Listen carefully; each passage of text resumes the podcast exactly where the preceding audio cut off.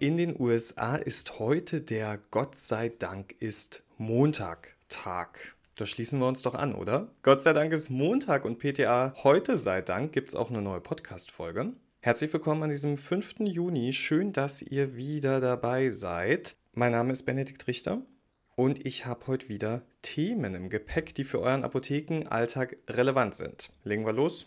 Okay, heute geht es um Folgendes. Änderung der Rechtslage. Apotheken dürfen Influenza-Tests abgeben. Imerade, Adrenalin-Fertigpens müssen erneut zurück. Rückruf, Atomoxetinchargen sind verunreinigt mit Nitrosaminen und Insuman wird dauerhaft eingestellt. Was nun? Die Grippewelle ist eigentlich vorbei, aber sie beschäftigt uns dennoch und zwar beim Thema Laientests. Dank einer Änderung der Medizinprodukteabgabeverordnung dürfen Apotheken ab sofort Selbsttests auf Influenza-Viren an Laien abgeben. Das gilt seit dem 27. Mai 2023. Das wirkt jetzt erstmal kurios. Warum hätte man die vorher nicht abgeben dürfen? Also grundsätzlich ist es so, dass In-vitro-Diagnostika für den Nachweis bestimmter Krankheiten oder Krankheitserreger, für die das Infektionsschutzgesetz einen Arztvorbehalt vorsieht, nur an Ärztinnen, Apotheken und andere Facheinrichtungen abgegeben werden dürfen. Das soll sicherstellen, dass die Testergebnisse richtig bewertet werden.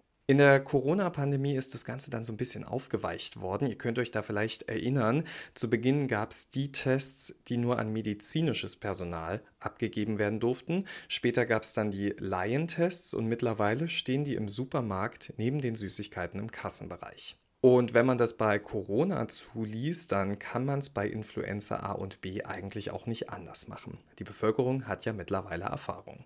Tests auf Infektionskrankheiten wie Influenza, die gab es schon vorher, aber Apotheken durften diese bisher nicht abgeben. Die Abta findet diese Änderung, also dass diese Tests von jetzt an von euch abgegeben werden dürfen, sehr gut und hat auch mal die Idee in den Raum geworfen, dass Apotheken in Zukunft diese Tests auch durchführen könnten, also wie die Tests auf SARS-CoV-2. Die Idee hat das Bundesgesundheitsministerium aber noch nicht aufgegriffen. Während ich hier gerade aufnehme, strahlt die Sonne in meine Wohnung und es wird wieder warm. Offensichtlich, der Sommer ist da. Und was zeichnet den Sommer in Apotheken aus? Klimatisierte Räume und Engpässe bei Adrenalin. Jedes Jahr aufs Neue ist die Nachfrage im Sommer besonders hoch, zum Beispiel wegen Menschen mit einer Wespenallergie. Und es wird wohl auch dieses Jahr wieder Probleme geben, denn das Produkt Emerade kämpft erneut mit Aktivierungsproblemen. Ja, das BfArM informierte, dass PatientInnen aktuell aufgefordert sind, ihre Emerade-Pens in der Apotheke gegen alternative Anbieter umzutauschen. Alle PatientInnen, denen in den letzten 24 Monaten ein Emerade-Fertigpen verordnet wurde, sind aufgefordert, sich einen alternativen Adrenalin-Autoinjektor verordnen zu lassen und alte Pens in einer Apotheke zurückzugeben. Die Rückgabe sollte aber erst nach Erhalt eines alternativen Adrenalin-Autoinjektors erfolgen. Das BfArM weist aber auch darauf hin, dass man etwas länger auf den Ersatz warten muss, wegen der Marktsituation. Konkret geht es um Emerade mit dem Wirkstoff Epinephrin 300 und 500 Mikrogramm Injektionslösung in einem Fertigpen. Ein dazugehöriger Chargenrückruf wurde über die Arzneimittelkommission der deutschen Apotheker, die AMK, kürzlich veröffentlicht. Auf ptaheute.de findet ihr die betroffenen Chargen und PZN ebenfalls nochmal. Wie bereits erwähnt, geht es um Aktivierungsprobleme. Als Ursache gilt der Bruch einer Komponente im Fertigpen. Dieser Fehler sei nicht spezifisch für eine bestimmte Charge oder Stärke des Produkts. Weitere Untersuchungen sollen noch folgen. Ärztinnen und pharmazeutisches Fachpersonal sollen Patientinnen auffordern, ihre Emerade-Fertigpens in der Apotheke abzugeben, nach Erhalt eines alternativen Adrenalin-Autoinjektors gegen Rezept. Apotheken sollen die betroffene Ware, die sie an Lager haben, mittels APG-Formular über den pharmazeutischen Großhandel zurücksenden. Einige von euch erinnern sich vielleicht daran, dass ein ähnliches Problem mit Emerade schon im Februar 20 bestand. Damals wurde angenommen, dass der Grund eine Lagerung des Pens bei zu hohen Temperaturen war. Und da wir gerade bei Rückrufen sind, Nitrosamine sind wieder da. Untrennbar in meinem Kopf mit Valsartan verbunden. Jetzt wurden sie in einem anderen Wirkstoff gefunden, in Atomoxetin. Dieser Wirkstoff kommt bei ADHS zum Einsatz. Anders als das bekannte Methylphenidat zählt es nicht zu den Stimulantien, sondern ist ein selektiver Noradrenalin-Wiederaufnahmehemmer und soll nicht stimulierend oder euphorisierend wirken.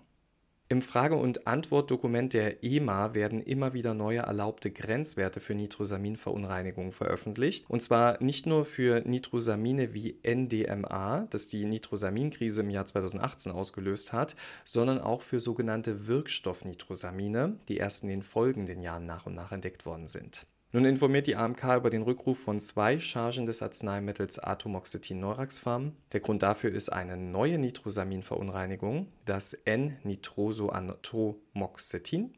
Der Grund dafür ist eine neue Nitrosaminverunreinigung und zwar das N-Nitrosoatomoxetin, welches sich von dem aktiven Wirkstoff ableitet. Im eben genannten EMA-Dokument taucht der Wirkstoff Atomoxetin als Nitrosaminverunreinigung zwar nicht auf, doch wie es bei der AMK heißt, liegen die Ergebnisse für die beiden Chargen oberhalb des vorläufig festgelegten Grenzwerts. Für PatientInnen bestehe kein unmittelbares Risiko. Das Nutzen-Risiko-Verhältnis des Arzneimittels bleibe unverändert. Neuraxpharm Arzneimittel GmbH bittet jetzt um Kontrollen der Lagerbestände und gegebenenfalls Rücksendung vorhandener Packungen der betroffenen Chargen, ausreichend frankiert und mit der Kennzeichnung Rückruf die zurückgesendete Ware und die Portokosten werden euch erstattet. Die Adresse, an die ihr das Ganze schicken müsst, die findet ihr auch auf ptaheute.de. Neben dem Rückruf und Lieferproblem von Arzneimitteln ist es auch immer ganz besonders nervig, wenn ein etabliertes Fertigarzneimittel vom Markt genommen wird. Und genau das passiert jetzt mit den Insulinen aus der Insuman-Reihe von Sanofi. Seit Dezember vergangenen Jahres gab es Lieferprobleme. Laut Hersteller waren die PEN-Komponenten und Probleme bei Abfüllung, Montage sowie Verpackung dafür verantwortlich. Zuletzt hatte Sanofi Daten zwischen Juli und November 23 für die voraussichtliche Wiederverfügbarkeit genannt, aber daraus wird nichts. Sanofi hat jetzt angekündigt, die Produktion von Insuman komplett einzustellen.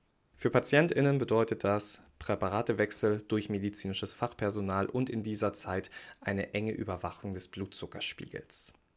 Also vielleicht bekommt ihr in den nächsten Wochen den ein oder anderen Anruf aus einer Arztpraxis dazu, dann wäre gut zu wissen, welche Möglichkeiten gibt's.